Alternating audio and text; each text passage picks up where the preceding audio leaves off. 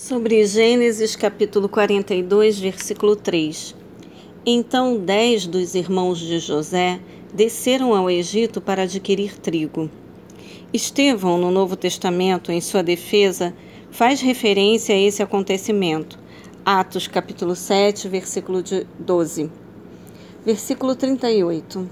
Todavia o pai lhe contestou: Meu filho não descerá convosco. Seu irmão morreu e ele ficou só. Se lhe suceder desgraça semelhante na viagem, que ireis fazer?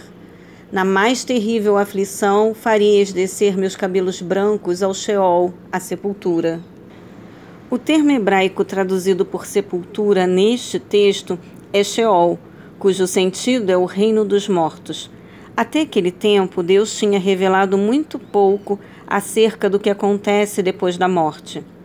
Popularmente se admitia que o Sheol era um lugar onde o ser humano continuaria a viver envolvido pelas trevas numa espécie de região sombria e silenciosa.